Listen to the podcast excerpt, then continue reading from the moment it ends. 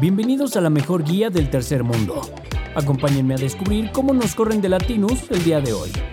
Esto es The Times. Empezamos.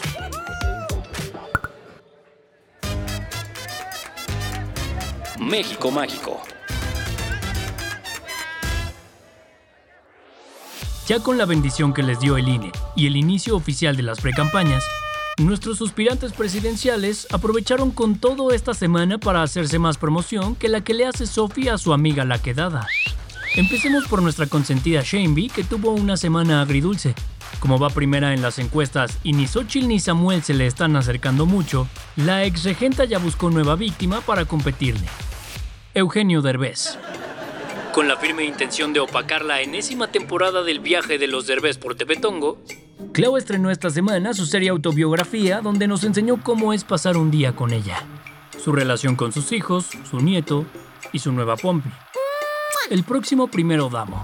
Neta ni las madres de cine experimental que hacen los del CUEC son tan aburridas como esto. Ya vimos que el cine no se le da. Pero, ¿qué tal la literatura? Tampoco.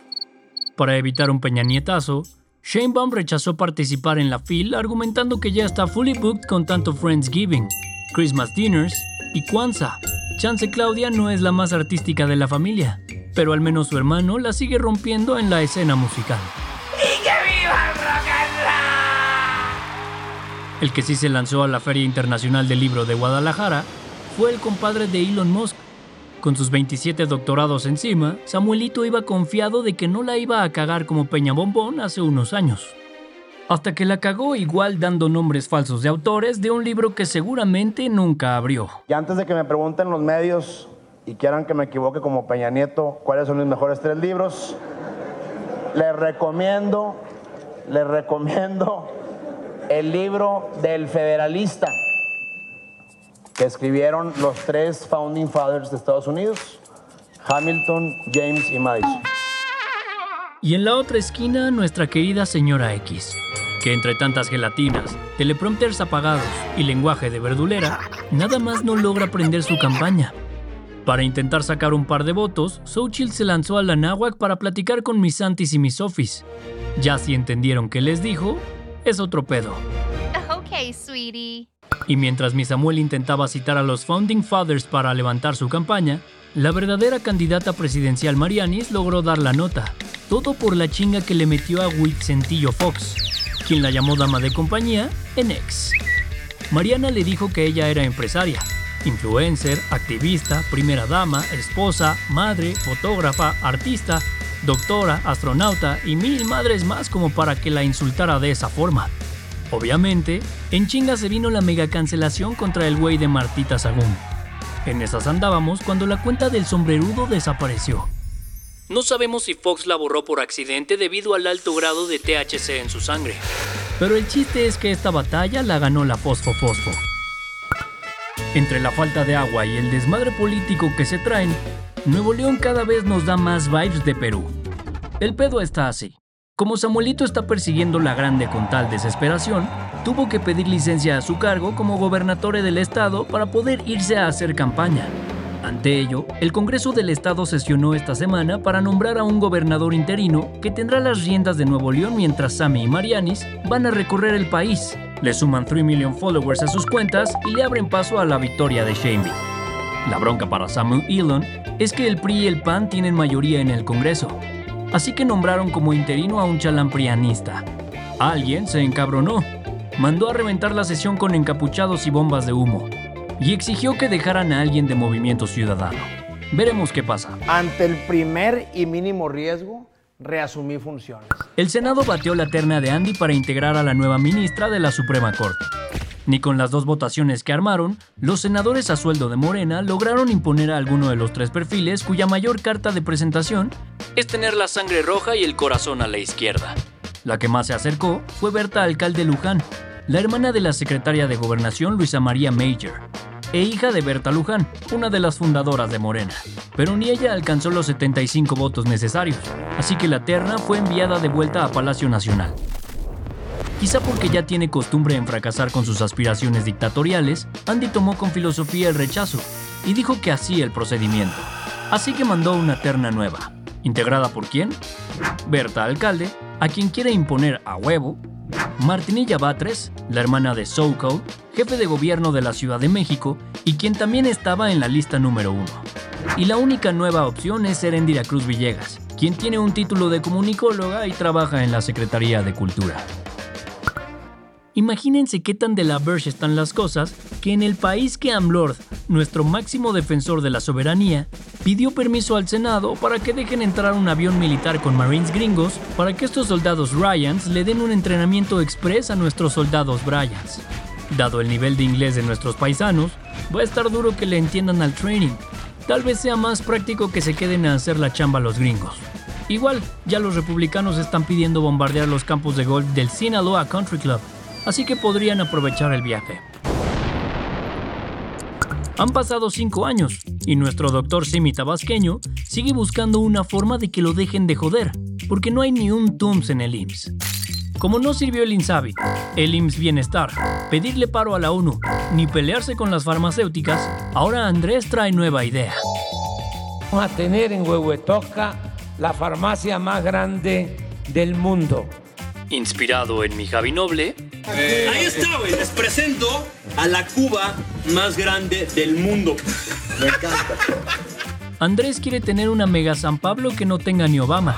Como al güey le quema el dinero, ya gastó 2 mil millones de pesos para comprarse unas bodegas vacías en el establo de México, que usaba Liverpool como centro de abastecimiento de todo su merch. Nuestro viejito contó esta semana que ahí tendrán todos los medicamentos que existen en el planeta. Así que cuando alguien en la Sierra de Chiapas ocupe una pastillita, solo tendrá que abrir su app, pedirla y en menos de 24 horas llegará un Rappi hasta su casa con toda la mandanga. Neta, ¿por qué no le dan una chamba a este güey en el IPADE cuando acabe su sexenio? I don't think so. The world is mine. Veíamos más fácil que Sophie perdonara el cuerno de Santi a que jamás e Israel se sentaran a negociar. ¿Pero qué creen? ¡Está pasando! Durante toda la semana, se llevó a cabo un deal negociado entre Israel y el grupo yihadista con el cual lograron liberar a varios rehenes a cambio de que Bibi liberara a varios palestinos que estaban presos en las cárceles israelíes. Una de las rehenes que salió de Gaza esta semana fue la mexicana Elana Gretzeus. La noticia la confirmó Lichita Bárcena, que agradeció a Qatar y al aparato de inteligencia mexicano. Esperemos que por aparato de inteligencia no se refiera a nuestro viejito, porque sería despectivo y sinceramente un poco sobrado de su parte. Durante estos días, también hubo un alto al fuego en Gaza, lo que permitió que entrara la ayuda humanitaria. Íbamos poca madre intentando resolver la paz en Medio Oriente desde un iPhone en la Condesa, pero lamentablemente el conflicto se reactivó el viernes. El IDF aseguró que jamás violó el pacto al lanzar cohetes al sur de Israel, así que los bombazos se reanudaron. Durante estos días, el gobierno de Corea Mala confirmó que el satélite espía que puso en órbita la semana antepasada está sirviendo poca madre, al punto que ya logró recabar fotos del interior de la Casa Blanca y del Pentágono. El tema podría causar la World War III, pero nos informan que Kim Jong quedó sorprendido del pack de Biden y ya mejor le anda ofreciendo manejarle la cuenta de OnlyFans al presidente gringo, o por lo menos hacerle una sesión de fotos gratis para su book. Amigo Biden, ojo, no caigas en eso. O bueno, maybe sí, porque es probable que el próximo año ya estés desempleado, mi Joe Joe Joe. El chabelo de las relaciones internacionales se murió esta semana. Henry Kissinger, uno de los más polémicos secretarios de Estado gringos, falleció en su casa a los 100 años. Este Toñito Blinken del pasado es el personaje más amado en el ITAM y el más odiado en la Facultad de Polacas de la UNAM. Así que entenderás más o menos por dónde va su bio. Fue clave para que Estados Unidos ganara la Guerra Fría, pues le dio en la madre a los soviets, se acercó a la China comunista de Mao y así. Pero también de paso se chingó a un montón de gobiernos socialistas en América Latina, impulsando golpes de Estado como el de Chichichi Lelele. Esta semana empezó la COP28 en Dubái. Básicamente es lo mismo que los eventos a los que vas en Huerto Roma Verde después de que te da remordimiento tu carbon footprint después del Eurotrip. Bueno, la COP es todavía más de hueva, pues van líderes del mundo en sus jets privados y Rolls Royce 12 cilindros a ver qué pedo con la crisis climática. En esta ocasión, medio mundo está diciendo que el evento es un show con más hipocresía que la mañanera, porque se filtraron unos documentos que muestran que Emiratos Árabes va a usar su estatus de host para intentar vender más petróleo. Para que tengas de qué hablar en el golf, mi Santi. En la manifestación sindical más white de toda la historia, cerca de 50 diseñadores de Gucci se fueron a la huelga porque la empresa decidió mover sus oficinas de Roma a Milán. No veíamos una queja tan primermundista desde que Sophie pidió no volver a ir a Madrid en verano porque ya había ido demasiadas veces. Con más retrasos que tu amigo que emitió Eco y Derecho en el ITAM, Finalmente, Don Elon logró empezar a entregar las primeras unidades de su Cybertruck. La pickup con la que no puedes picopear ni madres, pero le puedes ganar un Porsche, cuesta unos 61 mil dólares. Tres años después de lo planeado, apenas se entregaron pocas camionetas, pero la producción en serie comenzará en 2024-2025. porque no todo es pádel. No tenemos ni idea cómo funcionó este imperio del Times durante la semana, porque el intern no hizo otra cosa más que prestarle atención a Carlitos Alcaraz. L'Enfant, terrible español, estuvo en México en un match de exhibición contra Tommy Paul en la Plaza México.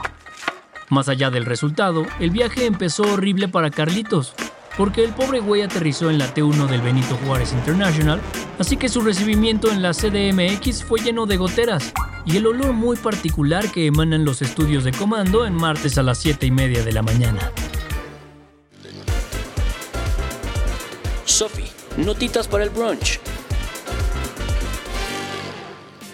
Probablemente la peor semana del año porque de nueva cuenta nos tuvimos que chutar todos los stories de personas que creyeron que nos parecería interesante saber qué escucharon en Spotify este año. Llegó el Grab 2023 y con él chingos de güeyes creyéndose alternativos porque Guitarrica de la Fuente, Parcels o The Japanese House les salió en su top artists. Lo que sí es que con este grab nos enteramos que Tay Tay fue la artista más reproducida de Spotify este año. Taylor le dio la madre a Bad Bunny Baby que sigue enojado por su rola con AI. La versión Latam de mi Marquito Beteta entregó esta semana los premios 50 Best Restaurants a lo más top de las cocinas latinas. El mejor spot en Latinoamérica es Maido en Lima, demostrando que aunque no tengan estabilidad política, los peruvians siguen comiendo poca madre. De ahí viene el Chato de Bogotá y Don Julio en Buenos Aires, demostrando por segunda ocasión que aunque no tengan estabilidad económica, mis pibes aún comen de poca madre. ¿Y Mexas? Hay 11 restaurantes en la lista. El más cabrón fue Fauna en el Valle de Guadalupe. Ánimo a mi Quique Olvera, pues Puyol cayó como al número 15. Maybe sí ya se echó a perder el mole madre después de 7340 días. Esto fue el Times de esta semana. Ahora sí, los dejamos seguir salvando a México. XOXO. Este podcast es una colaboración entre el Times y Latinos.